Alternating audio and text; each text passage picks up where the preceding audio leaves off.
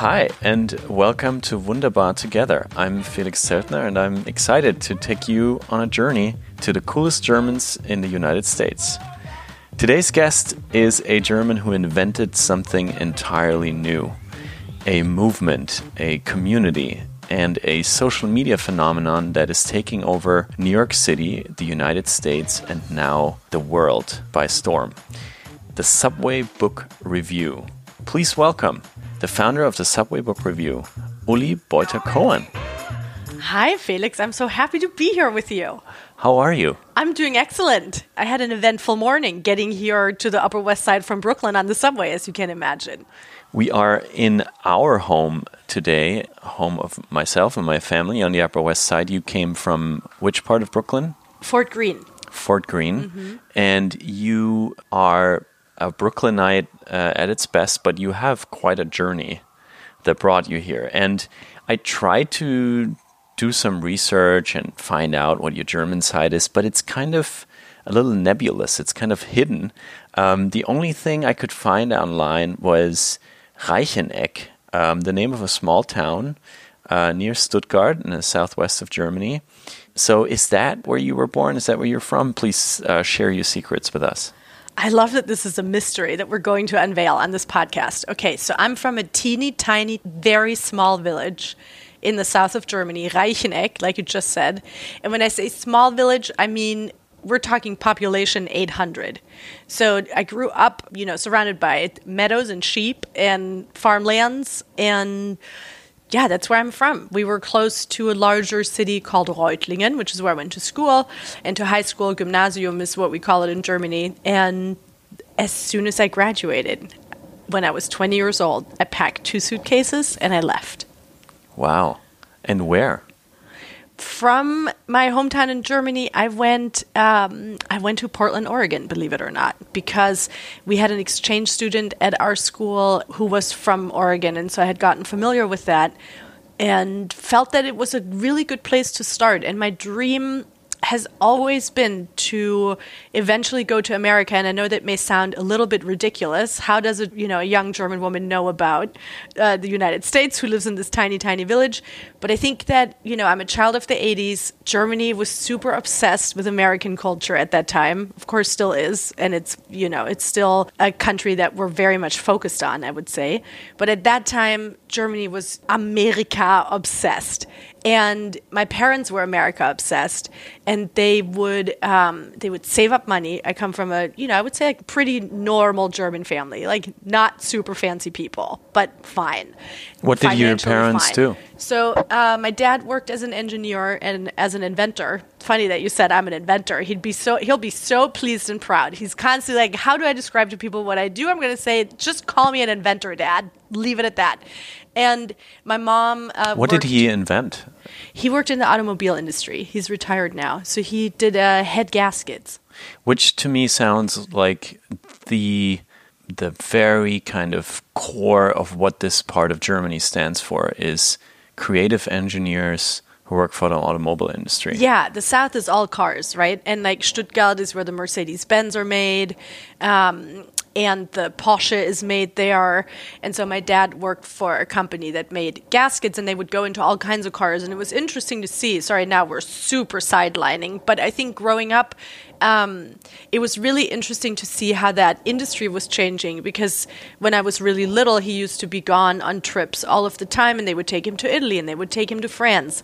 And then the industry changed, and he would suddenly be traveling to um, to Much Brazil, further away, and to Latin America. And then the automobile industry changed again, and he would be going to China, and he would be going to Japan. And so, looking back, that was super fascinating, right? Because when he would go to France and when he would go to Italy, we as a family would sometimes be able to go see him if it was a longer trip. And then um, at a certain time, we of course couldn't come with him so that was really interesting to see that changing and also how despite living in a small tiny village you were not you didn't have to be tied to that and my mom worked as a i guess today we would call it executive assistant she was a, the chief secretary is what she would refer to it as and she worked in the in the fashion industry um, in the um, a place called Einhorn, which is cute. It translates to unicorn, and they made apparel for women. And uh, also a, a kind of a typical industry that is or used to be very strong in in that part of Germany, right? Yeah, that's true. Yep. Um, yeah, and so these two people, you know, they were.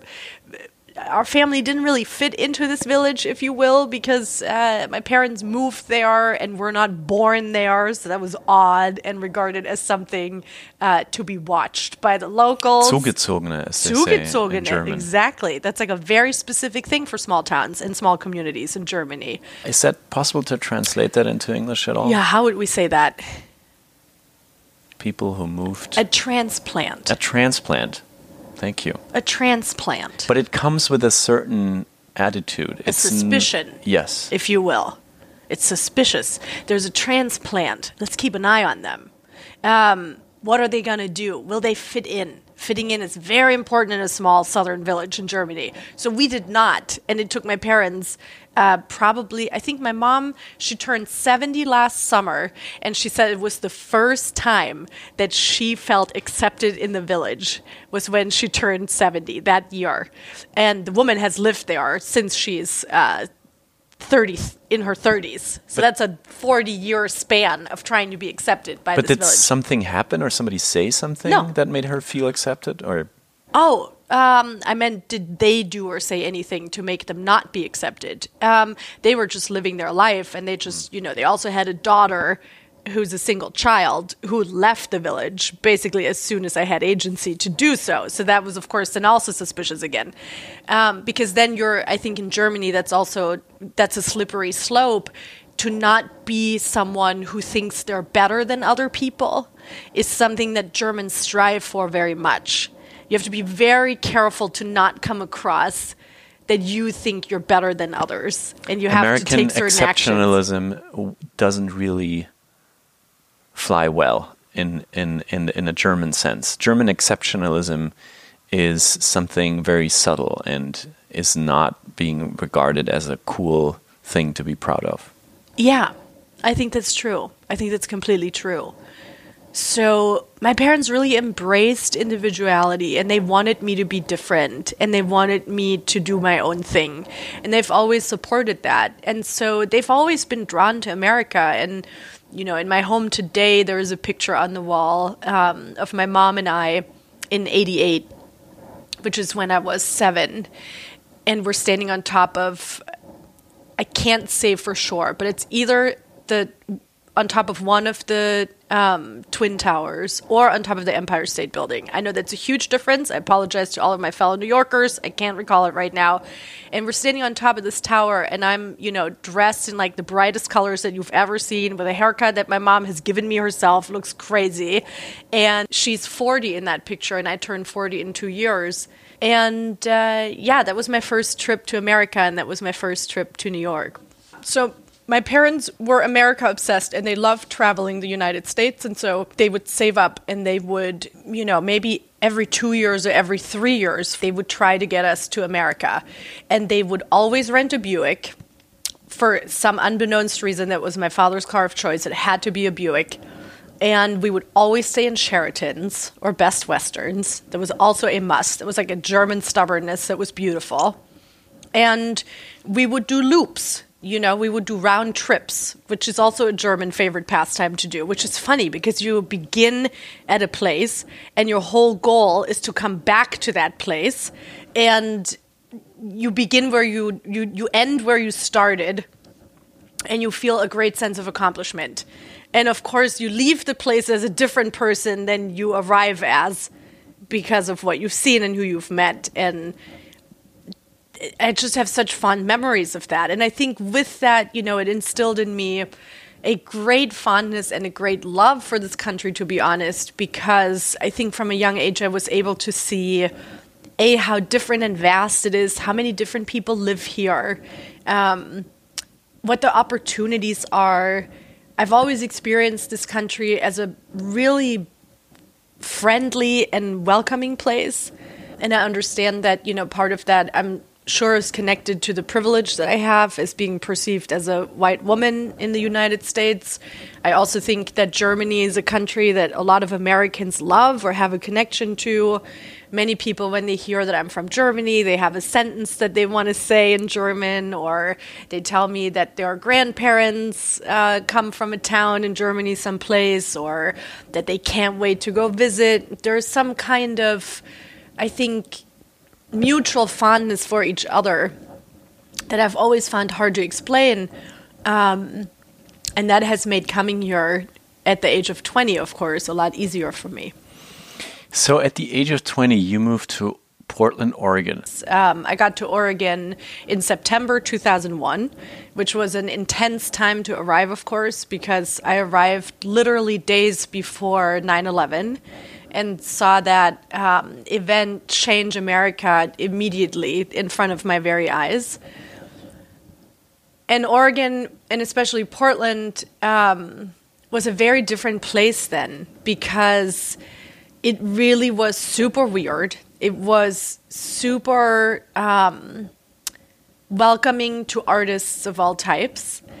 It was really affordable to live in um, which has changed dramatically. Today, a two bedroom apartment in Portland will cost you almost as much as a two bedroom apartment in Brooklyn because people are moving up from California and down from the state of Washington.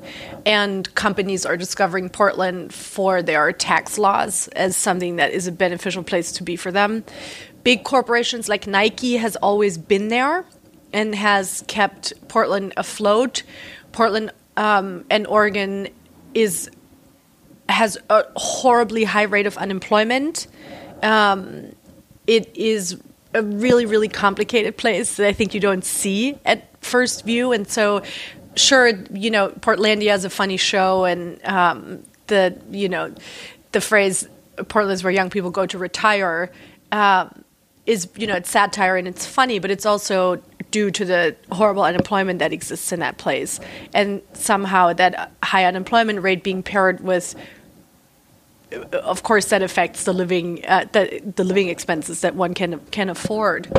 Um, so yeah portland is a complicated place. But i think what it did for me is that there was a lot of freedom in it because everyone was there from people who were super tattooed up from people who made their living as a stripper to people who worked in the coffee house scene which you know of course stumptown coffee is now a huge export from portland oregon and that was something that people had a lot of pride in. So that was the first time where i really saw a lot of kind of identities living together. And um, what you know maybe in Germany we would call niche culture or underground culture uh, being really prominent in everyday life. And to me, that was really cool. And so I studied digital media and filmmaking in Portland, Oregon. And I did the opposite of retire. I started my first company at age 25 in Portland, Oregon. And that was a digital media company. And that tied you in with a lot of what's happening in, in, in Portland, which is a, a creative hub to this day. Yeah, I mean, Portland is a monoculture, which is what makes it complicated. It's one of the, at that time specifically, one of the whitest cities in the nation. Um, it also has so much to do in terms of reckoning with what the Oregon Trail has done to the native peoples. Um, so I'm going to set that aside for a moment, but I want to acknowledge it because it exists and it is horrifying how that is not being addressed.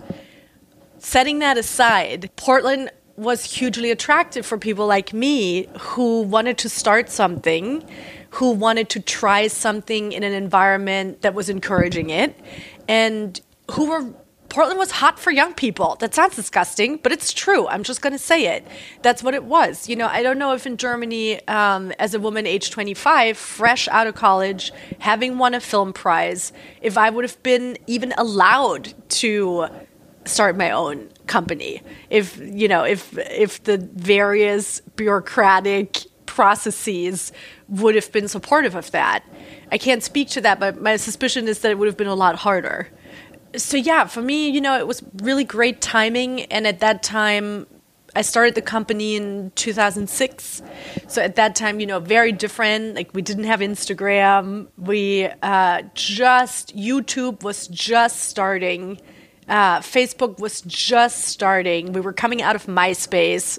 God, I'm so old. But bear with me. Look up MySpace. If you don't know what it is, Google it right now. It was a thing. I swear to you.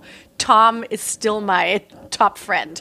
Anyway, Tom used to be everybody's friend. Tom was everyone's friend. White t shirt, odd profile picture to choose, but that was Tom. We knew Tom. We didn't know Tom, but we were Tom's best friend. Yeah.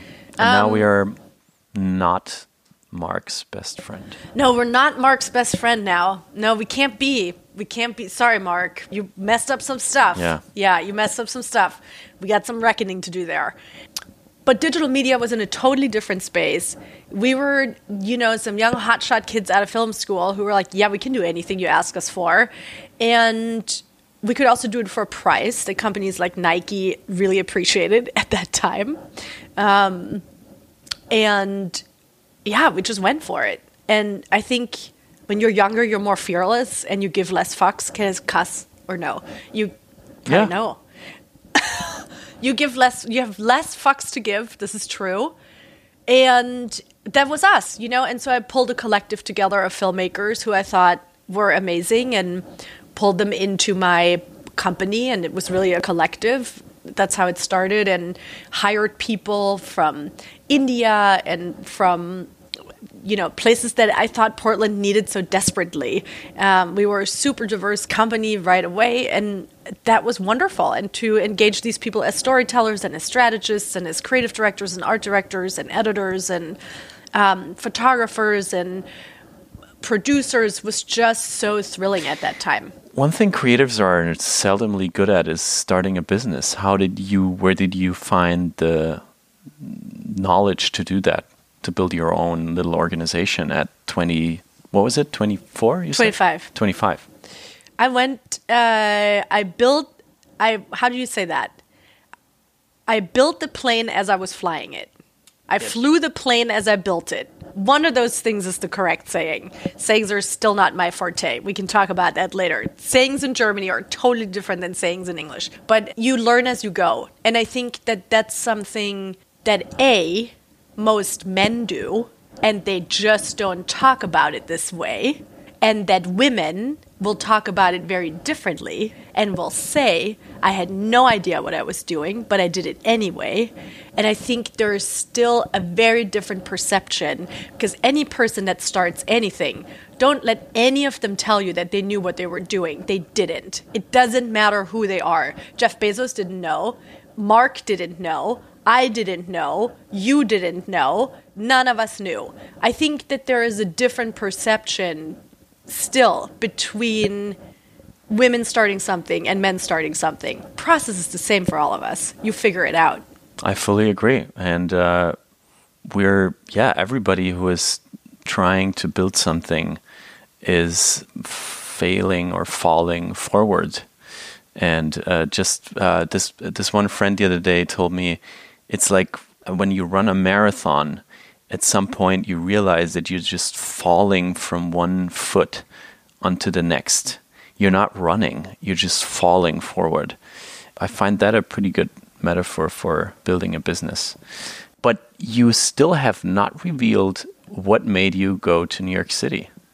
I guess it's time to reveal another mystery. I hope there will be a sound cue for this. It's like second mystery reveal. Bum, bum, bum. Um, Maybe some harps. harps. I don't know that I'm a harp kind of woman, but we can try. We can try to juxtapose that. Um, New York City.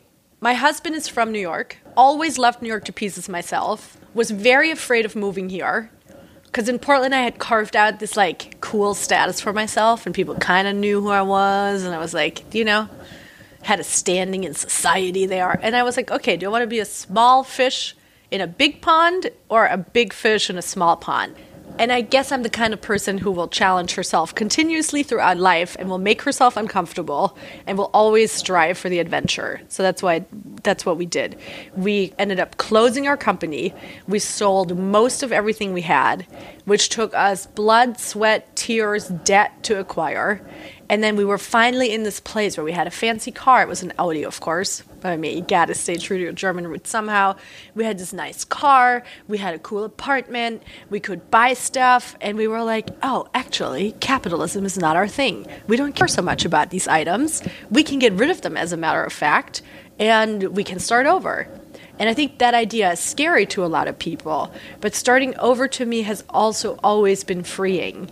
And I see that when I start over often is when I do really good stuff and my work gets really good. So, you and your husband meant that you met your husband in Portland? Yeah, we met at film school. Cool. And then you got married before you even came here? We did. And you had a company together? Yes. Wow. And so you drove across no, the country? We sold that car. You sold, we sold car everything. Even. We put stuff in a container that was the size of uh, a double door closet, and everything else we got rid of. And we came here with that container, and that was it. And which also makes sense. When you move to New York, don't bring things. You don't know what your apartment will be like. You have no idea how the angles will be. You don't even know if your doorway can fit the couch that you had for 10 years. So it was better to get rid of everything.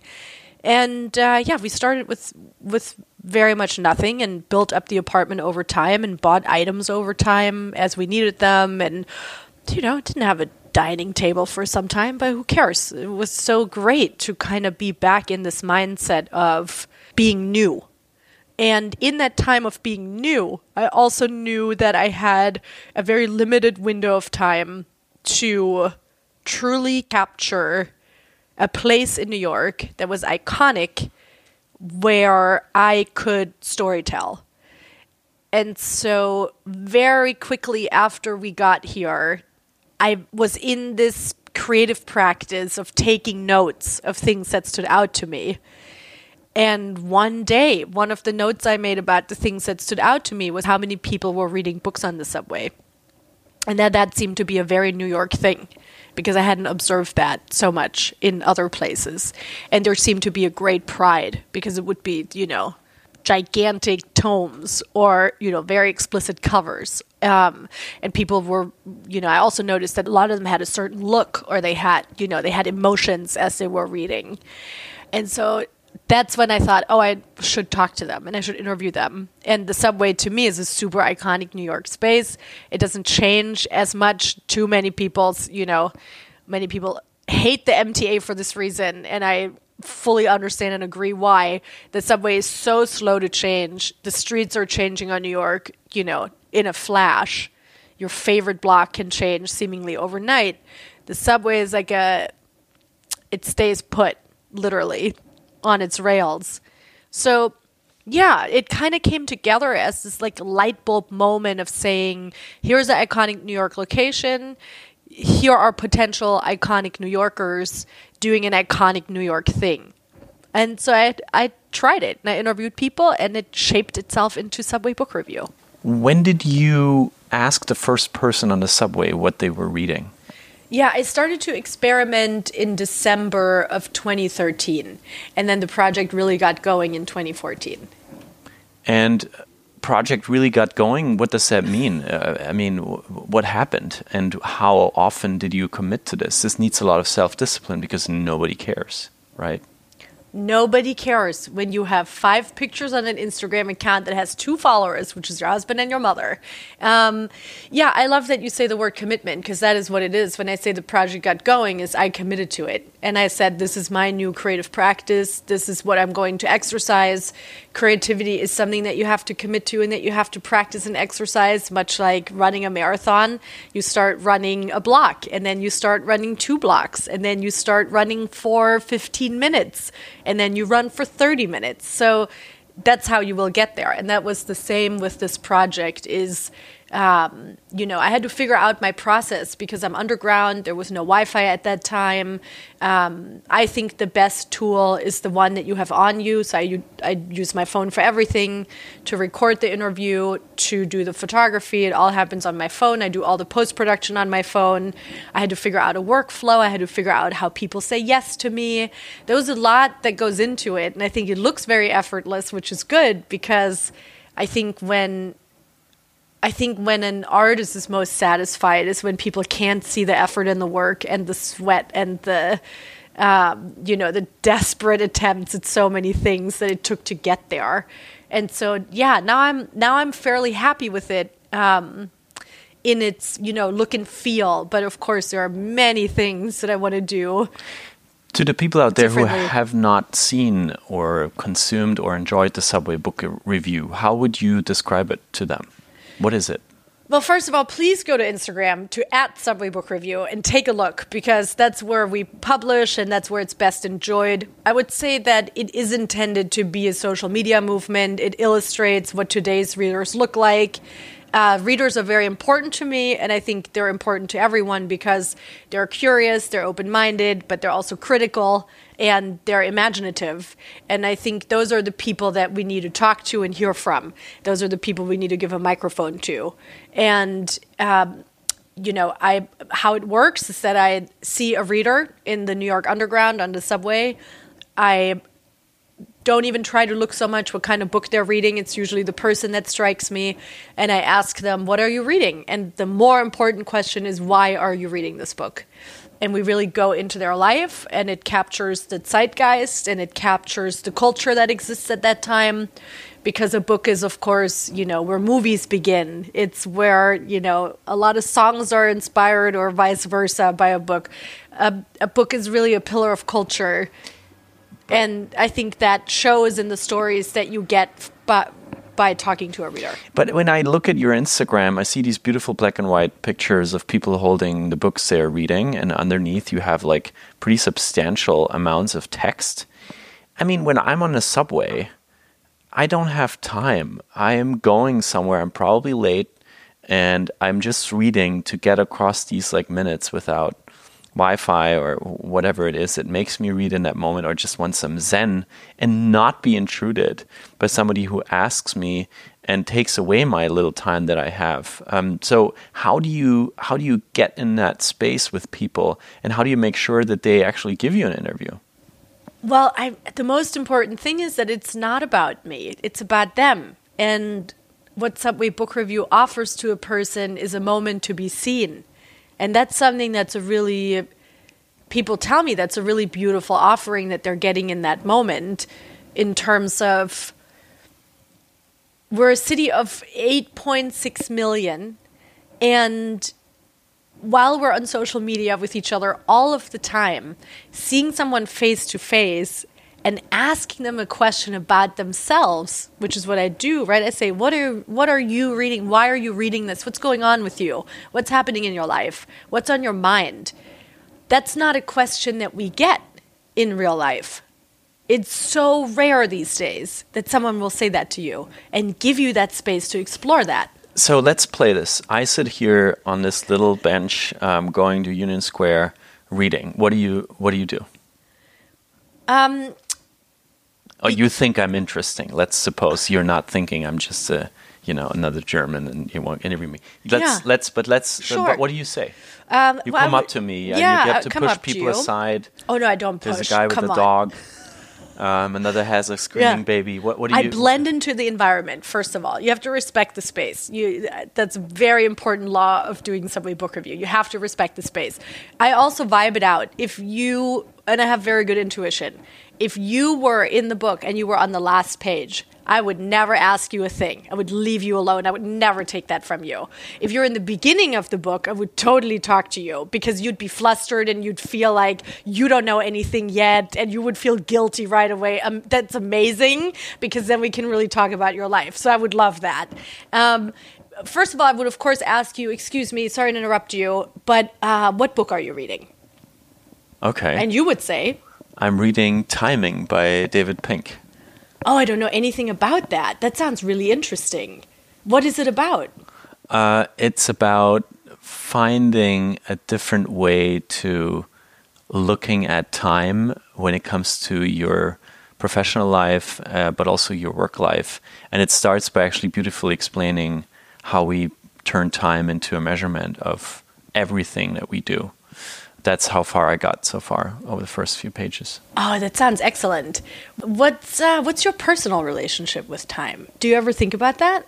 Uh, I have a very bad relationship with time. You do? Yes. Tell me. Time is not on my side. In what way? It is. Um, I, I I'm chasing it ever since I'm a conscious being, and it always escapes me, and um, then I get into trouble with humans. So that's, that's so I have a very um, conflicted relationship with time, and I I hope for the book to help me um, flirt with time and maybe win it over at some point. Like a long-standing marriage, you're trying to improve it. You're trying to get back into the sexy space with each other. My marriage is much better than my relationship with time. Let me tell you that. I'm so happy to hear that. So, you know, look, we just had a conversation. And then, of course, I would ask you, uh, you know, if you have an example of when time really escaped you. Do you? Uh, uh, every day, yeah. W- w- like an example that you would then incorporate. That's an interview Yeah. Ah, great. Um, when was the last time time really escaped me? And maybe you were really mad about it. and I was really mad about it. Well, you know, I probably arrive late at um, appointments, and I'm always mad. So it's it's not for me. It's not like I can give you an example of oh yes, that it just happened. It's- It's more like a constant struggle. So I'm constantly chasing this concept of of time. And I hear that you have a bit of a German accent. Oh, that's right. Yeah, I'm I'm um, I'm from Germany. I've been living here for seven years now. So is that okay? I'm from Germany too, and punctuality is a virtue in Germany. which is why I left. Do you see what's just happening? You're now telling me why you left your home country. All through the conversation of a book. We're probably going to talk about issues with punctuality next. We're going to talk about a German's view on timeliness. I'm going to ask you what your parents taught you about time. Those are all the questions that we're going to get into. And all of that can happen in seven minutes. And then I'm going to say, oh my God, I'm late. I have to And go out. that will I already missed my stop. And that will be you wouldn't miss your stop because I ask you what your stop is, and then I jump off with you. And sometimes I guide someone fully out of the subway because we're talking and they love it, um, or you know they have time and they stop. But um, and you have re- your recorder running, your iPhone voice Yeah. Recorder running Yeah. all the time. yeah, that's good journalistic practice. Pretty much from the beginning, you don't even ask. No, no, of course I ask. I left out a few steps Okay. because you know. And then, but then if you guide me to my office appointment or Yeah. my home, you I wouldn't go that far, no. But I would walk out of the, you know, I would walk up the stairs with you and, And leave the platform. But maybe. you would still have to take the picture on the subway, right? Yeah, we would. Yeah. Okay. All of that happens very quickly. Yeah. I think people enjoy that too. It's like a whirlwind, you know? It's like a little bit like Billy on the street, where, you know, the stranger comes at you um, and has all these questions and it's personal. But, uh, you know, you mentioned before, like you maybe would be resisting, but then you gave some really fantastic answers, you know? I also show people right away that the Instagram account so they see what it looks like. They know right away that I publish on social media. I do a lot of steps very fast to create trust. And I think that that's incredibly important. As a storyteller, you have to create trust so that someone is willing to be vulnerable with you and opens up to you. And how you create that trust is up to you. But you have to be honest yourself, you know? And if I'm doing something, uh, you know, like if I stumble or if I get thrown around on the subway, you know, I'm honest about that. And I say, you know, uh, give me a second, I need to hold on because obviously I'm, you know, have poor footing right now. Or, you know, if my recorder is not working or you know you have to be honest you have to be a person with your fellow human and that will get you very far in life in any situation How often do you do this a, a, gi- any given week? um, yeah i go multiple times a week obviously when i commute naturally i keep an eye out You commute because you have an office. i don't have an office You just commute. I commute. I'm, well, I'm a very active person. Um, I work out of a co-working space called the Wing, and um, which is a, a female centered or female focused it's a club for women, co-working space in Manhattan.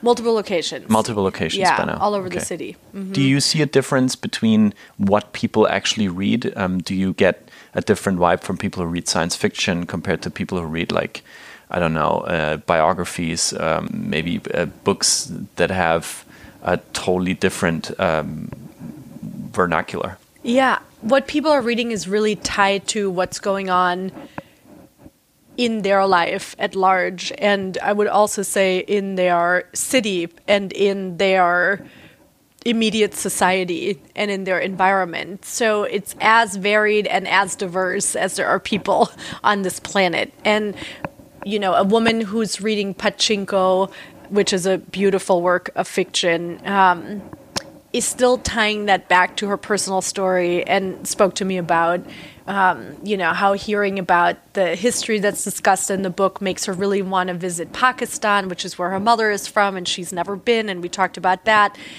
so it doesn't matter if it's a work of fiction or a biography. It's really tied to the characters. It's tied to the genre. And i think we're reading not just to understand ourselves better in the world but we're reading to understand other people better in the world. And that's a huge change that i've seen over the last four years. Were there like what's the worst answer you ever got? I don't want to do that because, like, honestly, like, there's no worse answer. There, there's funny answers. I don't. oh, Can we skip that? okay. Sure. I just thought maybe somebody got up and uh, th- threw the book at you because he or she hated the book so much, and now you came along and even wanted to kn- know what it was about, or something like that. Yeah, look, it's New York City. Everything happens. You get yelled at. There's fist fights. Um, there's people who are getting married on the subway. Everything is happening. There are people. I've escaped projectile vomit. People have taken their pants off. This is New York, and all of that is New York. And then also, I have made a fantastic new best friend through Subway Book Review, who has been in my life for the last five years. Who's a community leader himself. So all of it happens. The subway is life in all of its fascinating ways. And s- since you started, you said you go out s- several times, or you produce several times a week. Yeah. So that also means you post several times a week. You, yeah. I tried, you know, I can't post like every day like many other people do because it's all original content. But yeah, ev- I try every three days or so. And you have now uh, over 125,000 followers, I believe. Yeah, we have 123,000 on Instagram and 250,000 holistically on social media And the other channels you share the stories are Facebook and Twitter. okay. Yeah. Is that a number where you can actually make a living through starting a movement like that? Is that a number of followers or a size of of community that allows you to maybe um, build a business model around what you do on the subway? That's a beautiful capitalist question, and I appreciate you for it. I understand why you're asking it. People have been asking me from the beginning of time how I monetize Subway Book Reviews. Sorry, that was my stomach. I hope you can't hear that. People have asked me from the beginning of time how I will monetize Subway Book Review. And to me, that is a bit of a funny question because, first of all, Subway Book Review is ad free. You cannot buy your way into Subway Book Review. Um, and you probably won't be able to do that in the very near future um, either. I'm going to keep it that way. Subway Book Review is intended to be an authentic platform where stories are told that are real and that are not biased um, by anything um, or affected by anything. I actually am thinking about launching a nonprofit side of it or to turn it into a nonprofit because to me, it is so crucial to have communities that are really run on love. And I mean that in a very true sense. I work, of course, as a freelancer. I'm like every other New Yorker in that sense. I have to make rent, I have to pay my bills. So I will do freelance work as a creative producer, as a content producer, as a writer. Um, I'm currently working on my first book, which Simon and Schuster will publish in 2021.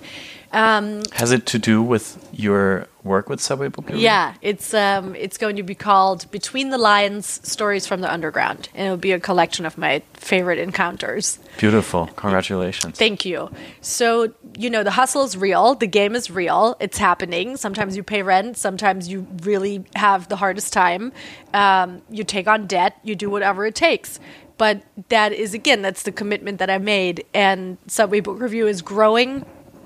We're going to be in 20 cities in 2020, 10 cities in the US, 10 cities internationally. I'm very freaking thrilled about that. And aside from the book, I want to branch out into other media. I hope to make a TV show based on the project. I have a concept for that. Anyone out there who's interested and has the funding, please get in touch.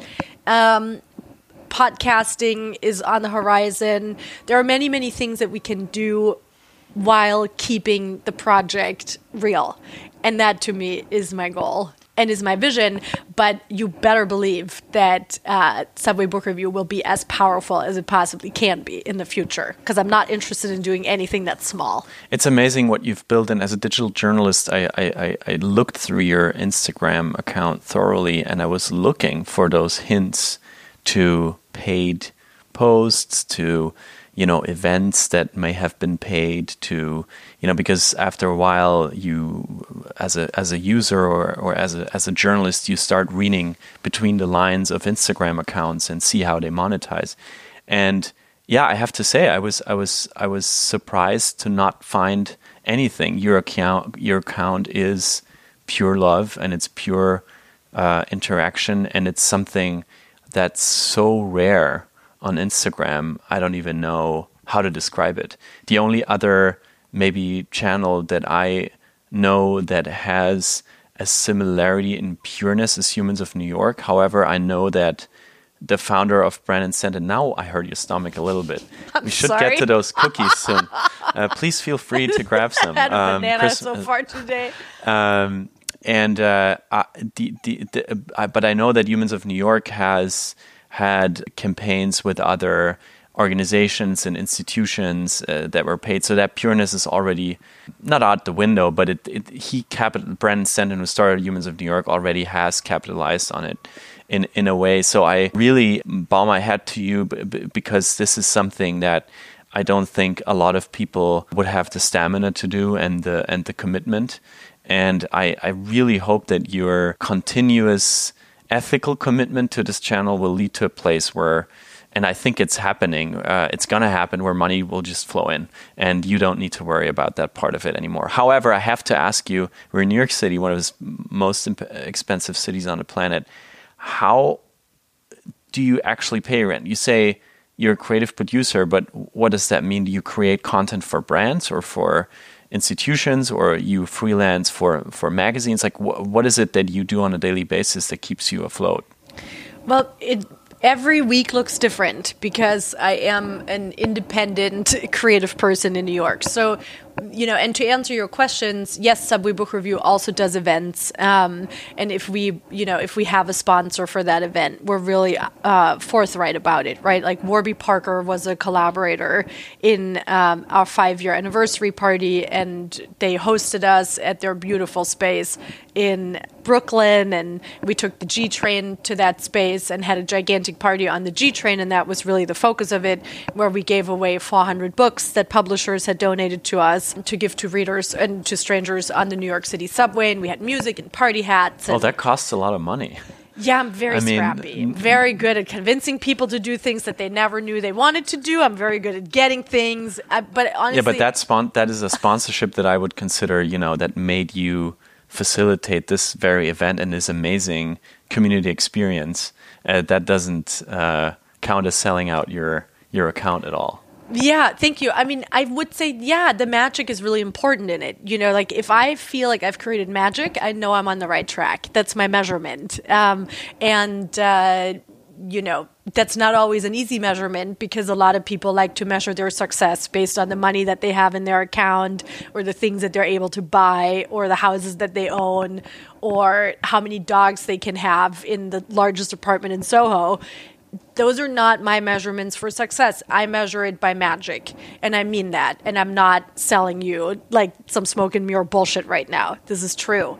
That's when I know I've done it. And the anniversary party, I did it. And it felt amazing. And I continue to do that in the years to come in terms of me as an individual, you know, like I said, I'm a I'm a freelance writer. You can hire me as a freelance writer. Please do that. You can hire me as a uh, content producer, which yes, that means I create um, content for brands, but that's me as an individual. That's not me as Subway Book Review, um, and I keep us separate. We're separate entities. Do you get jobs though because you have this movement? Yes, sure, of course, yeah, and that's nice. I should get jobs because of that. Because if Subway Book Review doesn't show you that I'm a freaking amazing human being that you should hire, then I don't know where you're living, quite frankly. So, yes, of course, I get opportunities because of that. Speaking engagements, moderating events. It is a wild, mixed bag. Um, I may be invited to go on a retreat and to take photos of it. Yes, I will do that. Um, it really varies wildly. Sometimes, you know, brands these days are really fond of doing product exchanges. Dear brands, please stop doing that. It is killing the artists in New York. Please pay them in US dollars. Couches are amazing. Retreats and product are amazing. They will not afford us to live in our apartments. Please pay us money. Um, yeah, that's I hope my they're listening. That's my life. I hope they're listening too. Regarding your expansion, um, I have seen posts from Berlin, from Santiago de Chile, from so many places around the world.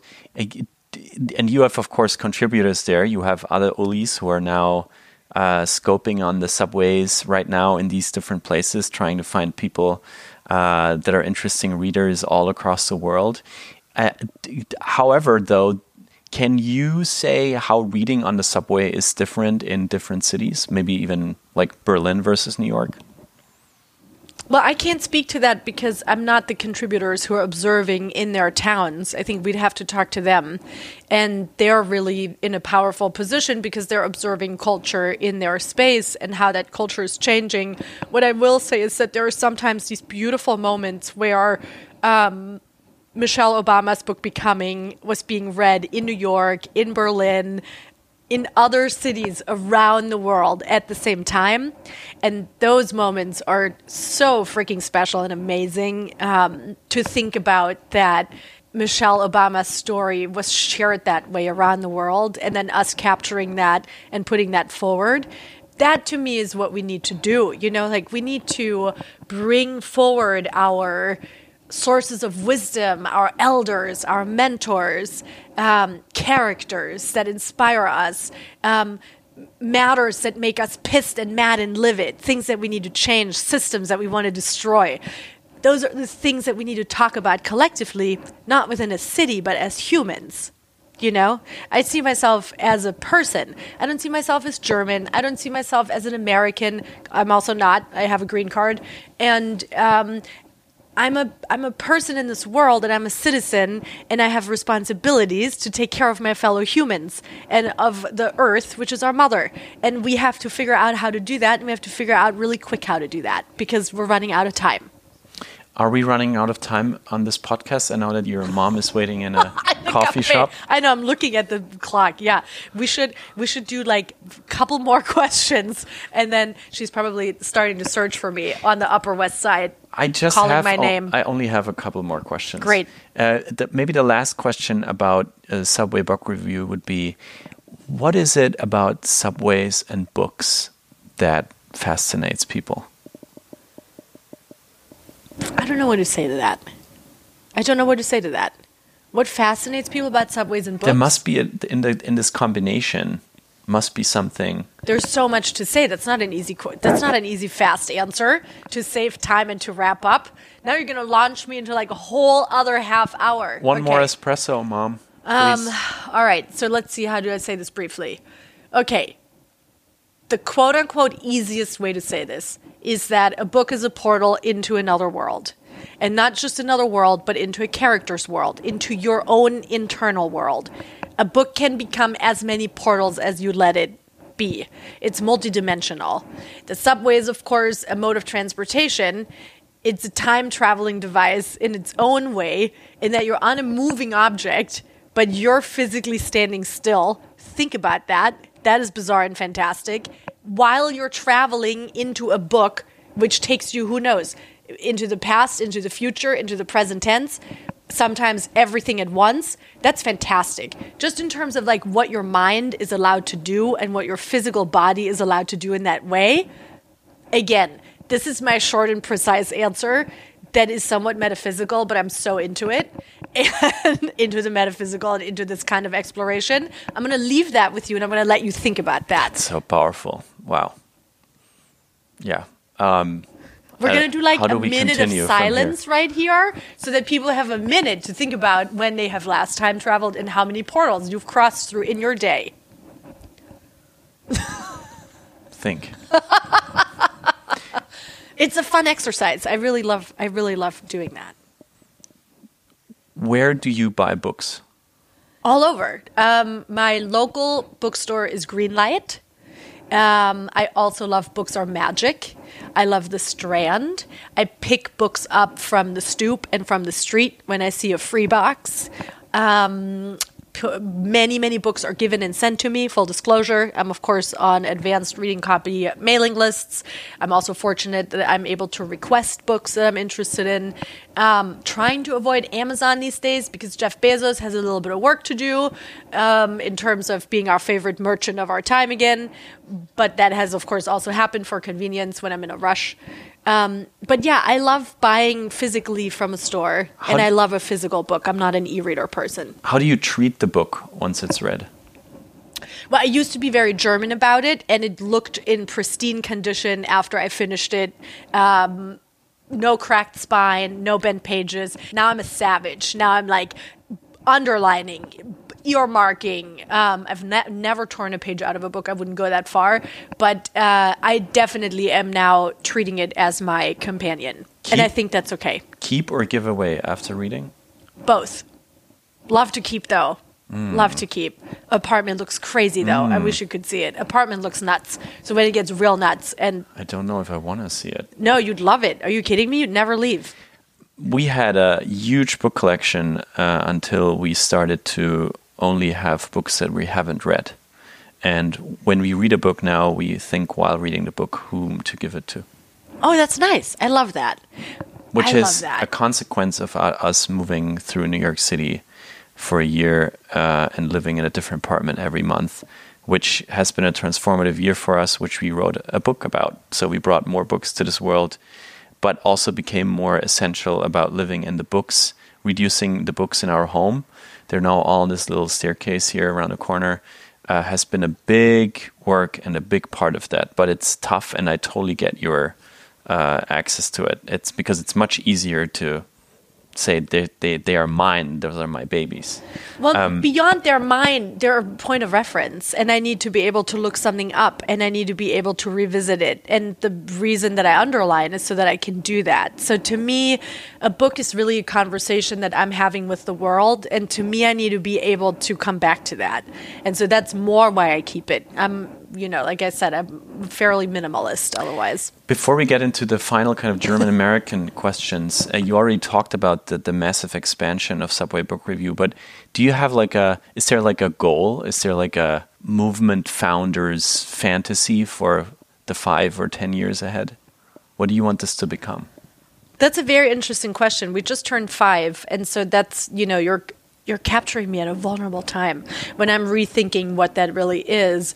The expansion is of course important. The fact that we're going to be in 20 cities next year, I'm so excited about. And those are cities, you know, from Berlin and Germany to Boston to Chicago, um, Los Angeles and San Francisco, mm, Montreal, Santiago de Chile, Sydney, Lahore in Pakistan, pardon me, and Washington, D.C., which Washington, D.C. was very important to me to include that and to report from the underground they are, because we only ever see that tiny space that the White House occupies, and it's such a center of power. Of course, I want to shift the power center, right? I want to shift the power to people on the street. I want to shift power to readers. I want to shift power to the storytellers of our time. I'm going to continue to do that. My goal is to give the microphone to people who are not often given the microphone in media and in entertainment, and to hear from minorities, from women, elderly, children, um, everyone who a capitalist often doesn't deem a worthwhile source or resource. Um, those are people who are incredibly important to me. And of course, I want to continue to collect this collective consciousness that we are and to continue to tap into um, what as humans we're grappling with and what um, our cities are grappling with and how how we're evolving so could you have done that's an abstract question you're like but what about and of course there will be the book. I would love to do more books right? My dream is to do so the first book is about new york. I would love to do a book about american cities. I would love to do a book about global cities. Like i said i want to you know i have other things ready to go that i need funding for and then can turn on. And also it's important to think about who can we give back to? Who can we create freedom for? Um, who can we create a new system for right? I'm the only platform that I know about who truly demonstrates what today's readers look like, what they're thinking about, how they're living in the way that we are doing it with a photo, with a book, with their city really right. present. Um, that's super valuable. And that is something that is super powerful. Mm, we'll see where that takes us. I see the Subway Publishing Company in the future there somewhere. Um, fascinating to hear about that. Very hypothetical question, but do you think you would have started anything like this in Germany if you wouldn't have left? No, I wouldn't. That came very quickly. Wow. So you already thought and reflected on that. Yeah. And why do you think that is? Well, I think my whole path would have been incredibly difficult to pursue in Germany. Um, I mentioned that I founded my first company at age 25. I think that would have been hard to do in the early 2000s as a female founder um, there wasn't much recognition for that then. Um, in any kind in the U.S. nor in Germany, it was tricky um, both ways. Um, I think that in Germany, I felt that I often had to really fight for my individuality and for that to not be seen as something that had to be shaped into something that fit an idea of German systems. Um, I was also incredibly interested in digital entertainment from the beginning, and there wasn't a lot of that then. Now, of course, there is, and it's fantastic, and there are fantastic studies and universities and colleges that are offering fantastic programs. I don't know. I can't even give you a specific one reason, but I just don't think so. I think my my journey was destined to take me here. And you know, I often get the question, but will you ever come back? And I can't even look at it that way because A, you can never go back to something. Two, I never had an adult life in Germany ever. I left after I graduated from high school. Never had an apartment in Germany. I never had a job in Germany. I never, um, I was never an adult in Germany. You know, I don't know what that looks like. I don't know how that works. I wouldn't even know how to do it. And I'm not afraid of that, but I'm really happy where I am. I have no reason to go quote unquote back to anything. I'm perfectly happy. I'm happy as, you know, can be. And to me it's that's the most important thing is that you find a place that you can give to and that also gives back to you. And to me that's here. What about you today is still German and what is American?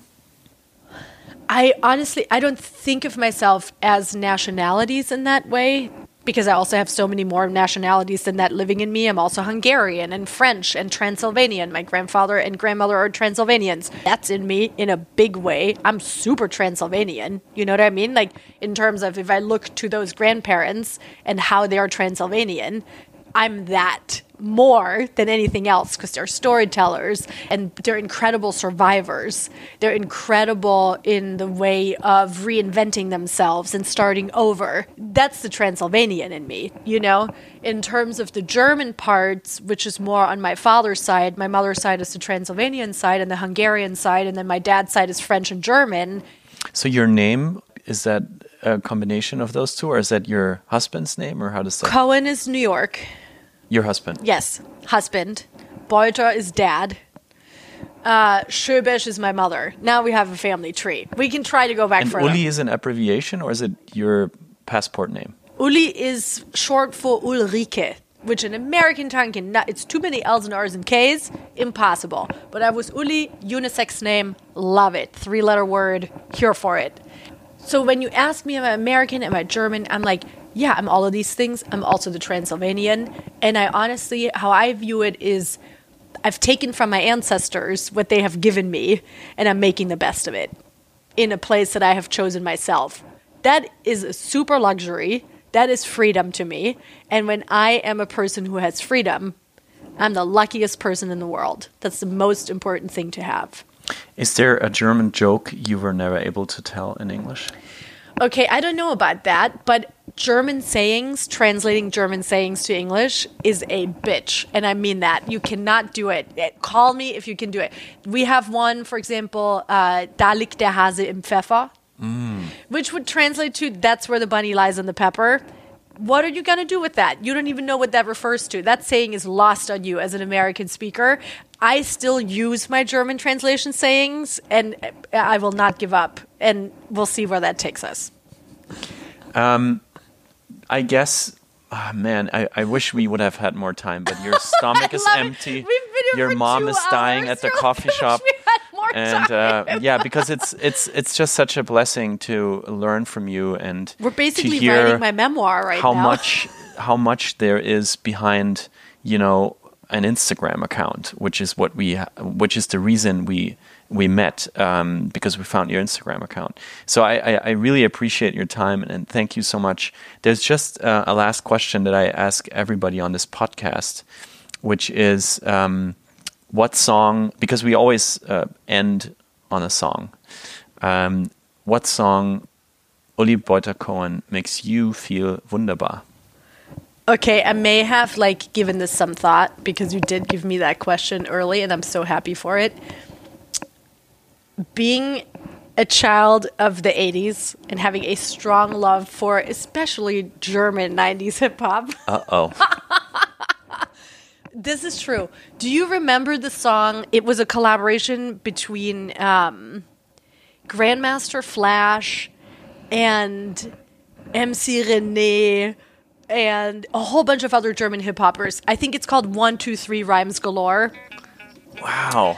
And it's like, one, two, three. From New York to Germany. Do you want to come party with me? Okay, I'll spare you the rest. One, two, three. From New York to Germany. Do you wanna come party with me? Come join my family, yo. That song is hilarious. I play that for myself when I'm feeling down, when I'm like need to have a good pick me up, and I think that is so funny. That these like a lot of them are hip hoppers from the south of Germany, which is where I'm from, and they somehow collaborated with these like New York rappers. It is hilarious to me. It is amazing to me. I can't get enough of it, so I would pick that. Fantastic. Thank you for reminding us how even not so good German hip hop can get stuck into a New Yorker's mind. And thank you very much uh, for being with us today, Uli. Um, if you out there would like to find out more about Wunderbar Together, please head over to wunderbartogether.org. And if you like this podcast, please leave us a comment and subscribe to us on your favorite podcasting service. This was Uli Beutter Cohen. Thank you. And my name is Felix Zeltner. Stay wunderbar and see you soon. Bye bye. Sein erster Reim gab ihm den Kick, der Groschen vieles machte Klick. Ja, in diesem Augenblick war klar, wo seine Zukunft liegt. Er musste auf die Bretter, die die Welt bedeuten. Wollte rocken wie die anderen Rapper vor ganz vielen Leuten. Ja, da ist es hier, der Anfang, der ist immer schwer. Wie schöne Chirurgie und Scherz. Hi, Uli. How are you? Hi, Felix. I am doing well, you know, uh, given the circumstances, uh, I'm doing good. A lot has happened since our conversation. A global pandemic has not only upended life as we knew, it also has kept people away from going on the subway. So, as a little update on our conversation, how has this impacted you personally as a creative? And how has it impacted Subway Book Review? I have not been on the subway. It breaks my heart to say this for 40 days um, because I got sick early on when we first heard about the coronavirus, and I decided to self quarantine um, for two weeks before other people started quarantining. So I think that the people who are obviously, you know, healthcare workers or other heroes who are keeping systems running, um, those people are still on public transportation and they have to go to work and we're really reserving um, the subway and all other public spaces for them here in New York to keep them as safe as we can by not adding more bodies to the streets and the undergrounds of New York City. And as a creative, as a writer, a designer, an artist that you are, how would you describe this situation right now for your community? as an artist and as any creative person, but I also think any person, period, this situation and this moment is intense. And I think that right now, um, it feels overwhelming, but I'm very much feeling called to really step up my game, if that makes sense. I think that as an artist, you're you feel that your task is to provide a perspective on the world. And even when you're not in a global pandemic, that is a task that is often very large and can at times feel insurmountable. So for me personally, it has forced me to change the location where I make my art and capture it. Um, I'm doing it all digitally now on Instagram, newsletter channels. Um, I opened up a digital bookshop and I had to just uh, make drastic changes to keep Subway Book Review alive and going. And that has been really hard work. But I think that it also creates a lot of joy right now. And I think that's really, really important maybe as a last question, what do you personally think could come out of this? Ah, oh, that's a big question. my answer to that question changes day by day. Ask me today at 6 p.m. and I might have a different answer. Um, I do think the thing that's coming out of this crisis that we're really truly all dealing with together, right? In terms of scientists in all countries are currently looking for a vaccine are looking for a solution. We're all facing the same problem at the same moment in time. I do think that's an incredibly rare opportunity to really also look at the people who we have left behind in the past, who we have not supported, to look at systems that have always been broken and to say, you know what, we can't go back because you can never go back, and we're going to step into a new world coming out of this. Um, but the opportunity is also to say, what kind of world do we want that to be? And let's make it more equal. Let's make it equal, period. Let's make it a world that is truly supportive for all. I think that's the opportunity here. Uli, thank you so much for this update and for this personal story that you shared with us. I'm glad you recovered. Uh, it's good to hear that you're up and running and giving Subway Book Review a new meaning in this challenging time. And uh, we will see you all live on Instagram for the Subway Book Review live talks, which I'm super excited about checking out. And uh, Uli, thank you again for the wonderful conversation that has led to this uh, little update and uh, wish you all the best. And I hope to see you very soon, even if it's only virtually. Thank you, Felix. Same here. Thank you so much. Take care. Bye-bye. Bye.